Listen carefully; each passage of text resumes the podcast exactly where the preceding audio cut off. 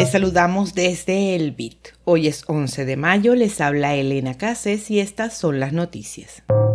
Apoyadas por unanimidad las nuevas reglas sobre el intercambio de datos fiscales de la Unión Europea. Usuarios denuncian que los BRC20 desaparecen de sus wallets.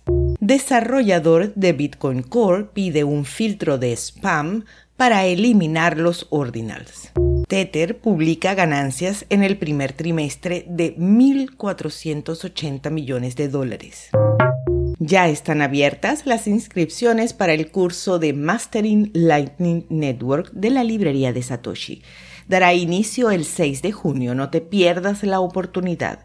Busca los detalles en el sitio web libreriadesatoshi.com. Las nuevas reglas de la Unión Europea que permitirán a las autoridades fiscales compartir datos sobre la tenencia de criptomonedas de sus ciudadanos han sido apoyadas unánimemente por los Estados miembros del bloque, lo que significa que es probable que la próxima semana se llegue a un acuerdo formal sobre la ley. Cito, los embajadores de la Unión Europea han apoyado unánimemente a la directiva sobre cooperación administrativa, allanando el camino para una adopción por parte del ECOFIN la próxima semana tuiteó el funcionario de la comisión, Benjamín Ángel, el miércoles, refiriéndose a la reunión ordinaria de ministros de Economía y Finanzas que tendrá lugar en Bruselas el 16 de mayo. La normativa no se ha acordado formalmente ya que algunos gobiernos aún no han recibido la aprobación procesal de los parlamentos nacionales. Tampoco se ha publicado un borrador del texto acordado. En Twitter, algunos usuarios denunciaron que repentinamente los tokens BRC20 que habían comprado desaparecieron de sus wallets. La mayoría se trataba del token VMPX.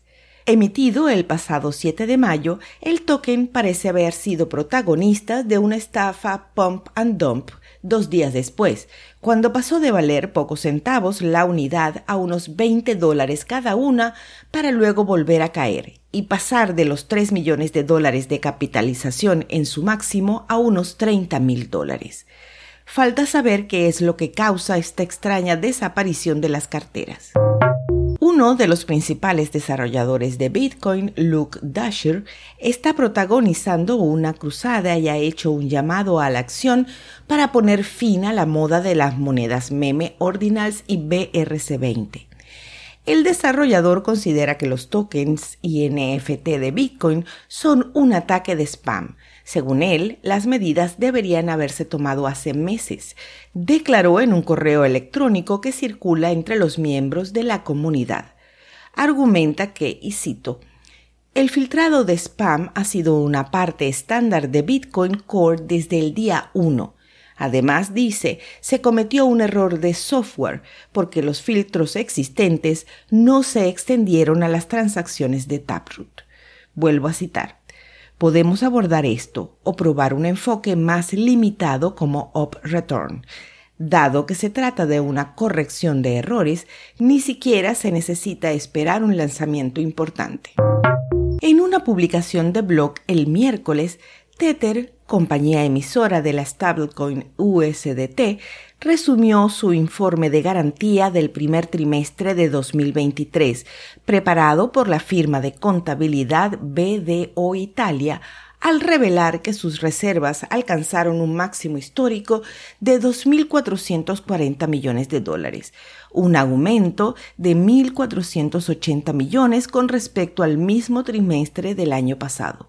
La compañía también dijo que la mayoría de sus reservas se mantenían en efectivo y equivalente de efectivo, con una gran porción invertida en letras del Tesoro de Estados Unidos. Solo el 1.8% se mantuvo en Bitcoin. Tether ha enfrentado varias controversias por la falta de transparencia en el manejo de sus finanzas. En 2021, una investigación de dos años del fiscal general de Nueva York descubrió que había hecho declaraciones falsas sobre el respaldo de su moneda estable.